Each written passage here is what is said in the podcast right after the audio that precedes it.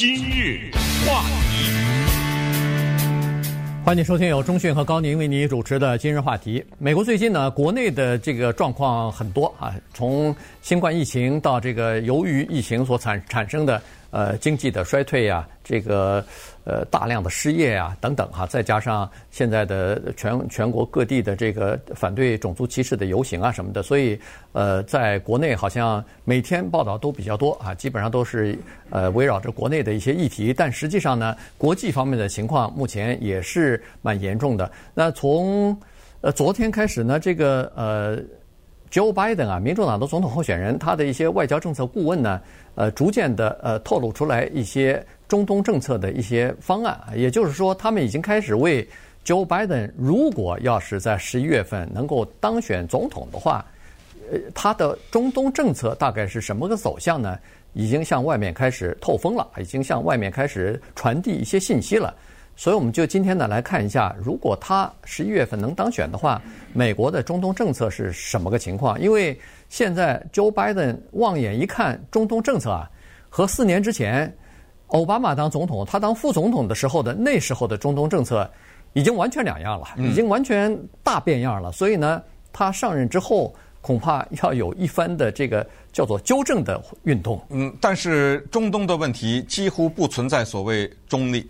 没有办法中立，因为不管是民主党还是共和党，不管他们的立场是什么，你任何的一个立场都没有办法满足双方。如果可以中立，如果可以满足双方，所谓的双方就是以色列、巴勒斯坦，如果再把旁边的阿拉伯世界加入进来的话，那么中东问题早就解决了。所以没有什么完美的解决的办法。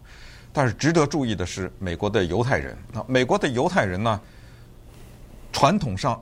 是支持民主党的，可是呢，谁帮着以色列更多一点呢？共和党。这事儿你说怎么办？嗯、川普总统是美国有史以来几乎是对以色列和对他现在的领导者那个关系是最好的一个总统，在他任内做了很多事情，大大小小，大事有报道，小事可能老百姓都没怎么听过。大事那当然就是迁都了，呃，不是迁都啊，嗯、是那个迁大使馆呢，对不对？从特拉维夫。迁到了耶路撒冷，这个是历史性的举动啊，等于是官方的认可了这个地方是以色列的，而不是巴勒斯坦的。因为巴勒斯坦觉得那是他的首都啊，对不对？至少是这个耶路撒冷的东东区，东区啊，是他的首都啊，对不对？你把大使馆迁到这儿，之前民主党总统、共和党总统碰都不敢碰啊，根本不敢说这件事儿，就待着吧，就像是。大陆台湾似的，对不对？台海就维持现状，先这么待着吧。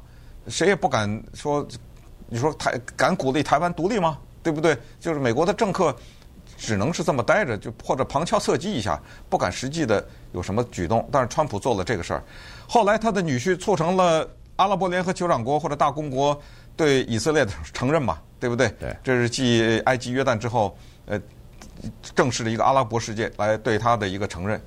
还有呢，就是在二零一八年的时候，他就指着川普总统签署了叫泰勒福斯法 （Taylor Force），这是一个人的名字。这个其实老百姓我不知道知道的多少哈，这个是不得了的一个法，因为。泰勒福斯啊，Taylor Force 是一个优秀的美国青年人，西点西点军校啊什么之类的，然后又去外国服中东服役啊什么之类的，他就是做了很多的工作，打过仗，然后后来回来呢，在美国的 Vanderbilt，这是美国著名的范德堡大学学习，然后后来呢，他去以色列去做访问学者，也就是做一些考察呀、访问之类的。结果在二零一六年的时候呢，这个叫做泰勒福斯的年轻人啊，就被杀害了。在以色列呢，被巴勒斯坦的一个恐怖分子杀害了。杀害了以后呢，这个恐怖分子自己本人也死亡了。巴勒斯坦呢，他现在是有一个叫做巴勒斯坦权力组织，很明很管着这个地方是吧？嗯，对。他是很奇怪的一个，嗯，就是巴勒斯坦政府，等于就是他的一个政府。这个组织呢，它有一个基金，这个基金叫什么？叫做。嗯，巴勒斯坦权力机构烈士基金，这个烈士基金给谁呢？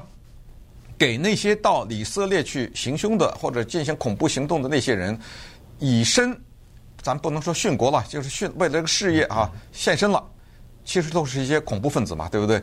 他的家属，然后每个月给你补贴，一直补贴到恨不得等你老了或者死了什么之类，就是无限制的这么补贴下去，而且这个补贴的金额是比普通的巴勒斯坦一个有工作的打工人要高很多的这么一个金额。所以在二零一六年去把 Taylor Force 杀死的那一个巴勒斯坦恐怖分子呢，他死了，他死了以后，那么当时的巴勒斯坦。权力组织就开始给他的家人发放每个月的抚恤金，而且这个金额非常的大。那么这个时候呢，惹恼了川普。为什么呢？因为美国给巴勒斯坦有两亿的援助每一年，然后给一个机构叫做联合国救助与工作组织，这个组织有一主要是负责巴勒斯坦的难民呐、啊、巴勒斯坦的学校啊、巴勒斯坦的这些穷苦人的医院呐、啊、之类的，给这个提供资金的这么一个机构，三亿不给了，二加三。二零一八年的川普签的叫做泰勒福斯法案，美国政府五亿不给了，嗯，我叫你再给那些恐怖分子家属发钱，那钱美国政府就认为这是我的嘛，拿着我的钱，所以这个非常狠的。那么拜登做不了什么，因为这国会通过的，对，呃，所以接下来就是看他会有一系列的动作，会做些什么。对他做什么不做什么呢？这个跟这个大选的选情也肯定是有影也有影响的哈。因为 从目前川普总统的中东政策来看呢，犹太人是非常高兴的，就是以色列包括内塔尼亚胡什么的都是特别高兴的哈。因为呃，把很多多年来美国刻意保持模糊的一些立场呢，或者是一些政策呢，等于是打破了。呃，刚才说的这个签大使馆这件事情是一件事情，包括什么约旦河西岸的主权问题，那个川普总统说是是以色列的，然后什么这个了那个了，反正他格兰高地，戈兰高地，哎，是这个主权属于以色列，他基本上都点名了啊，所以呢，这个呢，对阿拉伯的这些国家来说呢，当然很痛恨，但是以色列非常高兴。那么再加上。在美国、以色列和犹太人的这个，说实话势力是蛮强大的，因为他们人数其实并不多，但是他们掌控的这个领域非常多啊，包括华呃这个华尔街啊什么的，好莱坞啊，呃各种各样的媒体啊什么的，好多这个媒体报亨呃报界的大亨什么的，那都是犹太人啊，所以他的影响会比较大。所以这次的十一月的选举呢，就就看了这个，因为川普总统的那个女婿啊。呃，对他帮助非常大，至少是在中东政策这方面，呃，在拉拢和以色列的关系这方面呢，他对他老丈人的帮助非常的大。所以呢，看十一月份的这个选举当中，以色列这是一个传统的民主党的盟友，会不会有一些人或者有多数人反而转投给川普了？那这个对他是否能够竞选连任成功，都起着蛮关键的作用。话题，欢迎继续收听由中讯和高宁为你主持的今日话题。啊，今天呢，来聊一下美国的中东政策。也就是说，如果要是十一月三号换总统的话，那么这个政策呢可能会有一些改变。啊，当然，如果要是川普总统继续执政，呃，连选成功的话，那呃没有问题啊，没有任何的。就是他的政策继续会延续下去。可是民主党的候选人拜登如果上上台的话呢，他可能在这几个方面啊会做出一些改变啊。当然有很多事情呢，你不能说变就变，这是不太可能的。像翻烙饼似的，这个在国际社会的影响也不好。说美国的这个对外政策怎么没有连续性、没有连贯性啊？这个不行啊。所以你比如说，美国的这个大使馆从特拉维夫已经呃。川普总统已经宣布了，而且已经开始兴建了，就在这个呃耶耶路撒冷就开始盖大使馆了。你不能说川，你不能说是个 Joe Biden 一上台说哦，我这大使馆不见了，再回再保留在那个特洛维夫，这这不是变成国际笑话了吗？所以大使馆他可能不会再搬回去了，但是他可以做这样几件事情来缓和一下呃这个巴勒斯坦人的这个愤怒的情绪。首先，他可能会在东耶路撒冷这个地方。这个地区呢，首先现在是大部分的居民都是巴勒斯坦人。其次呢，是巴勒斯坦最关键的就是说，这个耶路撒冷东区啊是他们的圣城，他们一直要求这个地方归属他们啊。所以呢，在这个地方呢，也许可能会建一个美国的总领馆。这样一来的话，等于是出现这样一个情况：小小的耶路撒冷啊，有一个大使馆，有一个领事馆、总领馆，这样呢，至少是呃安抚一下这个巴勒斯坦人的这个情绪啊，这是第一。第二呢，有可能允许巴勒斯坦人在首都华盛顿啊设一个实际就是实际上的大使馆吧，尽管可能不是那么豪华、那么大的这个东西，但是它行使大使馆呃相同的这个职责的这么一个机构啊，所以呢，这个可能是一个方面。另一个方面呢，就是呃。Joe Biden 他和奥巴马一样，他是在中东问题上，尤其在以巴和平谈判的这个问题上呢，他是支持叫做两个国家并存的，也就是说，他支持在以色列的旁边再建一个巴勒斯坦国，呃，两国这个和平共处。但是说这句话容易，但是要做到难，原因就是在巴勒斯坦建国的时候，呃他要要建国要接受这个和平提呃提案的时候呢。巴勒斯坦一再提提出来，他的先决条件就是东耶路撒冷的问题。东耶路撒冷，他如果要建国，他就说我必须我这个国家的首都要建在东耶路撒冷，而东耶路撒冷现在是以色列的地方，所以这个恐怕你说到容易，但是真要谈的时候是困难重重的。嗯，当然说了半天，还有一个特别大的因素根本还没提呢，伊朗，呃，这个是一个至关重要的因素。你看。这美国，我们说这中国是一朝天子一朝臣，是吧？这美国是一朝总统一朝政策。二零一五年的时候，奥巴马联合欧洲的一些国家弄了一个伊朗核武协议嘛。对。然后在二零一六年总统大选的时候，我记忆犹新啊，那些共和党的总统参选人，什么 Ted Cruz 啊，什么呃 Rubio 啊之类，他们在问到这个问题，都是说，如果我当总统，我第一件事把它撕了。当然，川普。就真的撕了嘛，对不对？川普也是明确的表示说，这个是非常荒唐的一个协议，等于是姑息啊，所以就把这撕了。他当了总统以后呢，就单方面的退出了这个协议。那当然继续对伊朗的制裁，不光是维持以前的制裁，还升级了呢，啊，更加严厉的制裁伊朗。那就在某种程度上呢，也让伊朗。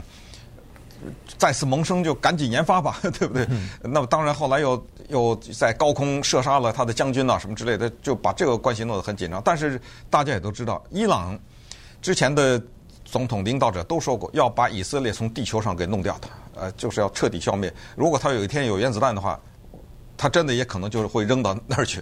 所以，伊朗是以色列最头号的一个敌人，也是以色列。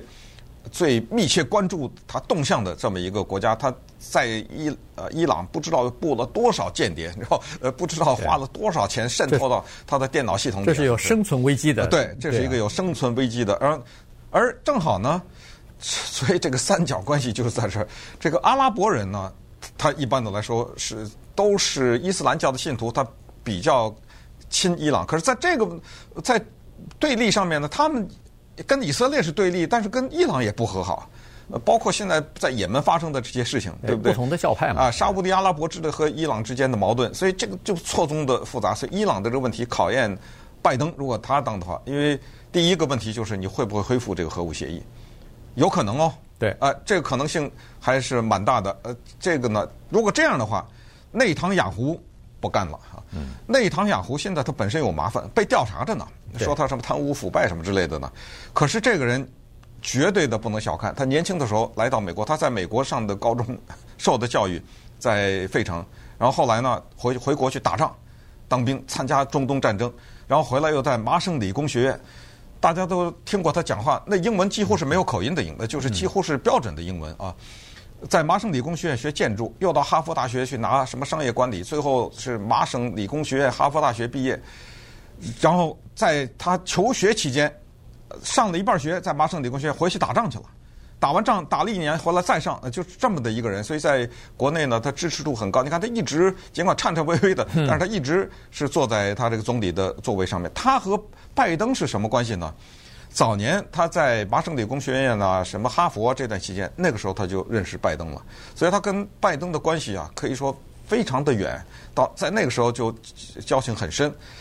可是呢，拜登是职业政客，所以他看到他知道这个人，因为他的内塔尼亚胡的家族也是很有影响在以色列，他知道这个，所以他跟他呢保持着一种叫做不卑不亢的关系，就是私人关系很好，但是在很多重大问题上也不能说咱们俩是朋友，我就向着你。对，因为这有涉及到国家利益了，对吧？对，尤其是奥巴马做总统的时候，跟内塔尼亚胡关系非常糟糕啊。对对，两两人的关系很很差，嗯、所以呃，和以色列关系好的民主党的总统就是这个克林顿啊，克林顿和这个以色列的关系比较好，所以后来在美国的犹太人呢，基本上都是投票给这个民主党。当时是克林顿。呃，做这个总统的时候，但现在就看最后的这个十一月三号的总统大选情况怎么样了。如果要是呃共和党的呃就是民主党的总统候选人能够获胜的话，那么美国的中东政策啊，我们看着吧，还会有一番眼花缭乱缭乱的这个改变呢。